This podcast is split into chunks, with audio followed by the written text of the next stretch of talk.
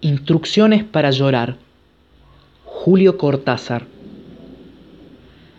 Dejando de lado los motivos, atengámonos a la manera correcta de llorar, entendiendo por esto un llanto que no ingrese en el escándalo ni que insulte a la sonrisa con su paralela y torpe semejanza.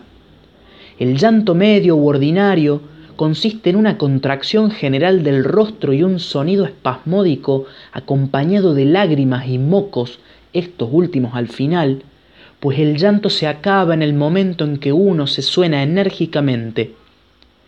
Para llorar, dirija la imaginación hacia usted mismo, y si esto le resulta imposible por haber contraído el hábito de creer en el mundo exterior, piense en un pato cubierto de hormigas o en esos golfos del estrecho de Magallanes en los que no entra nadie nunca.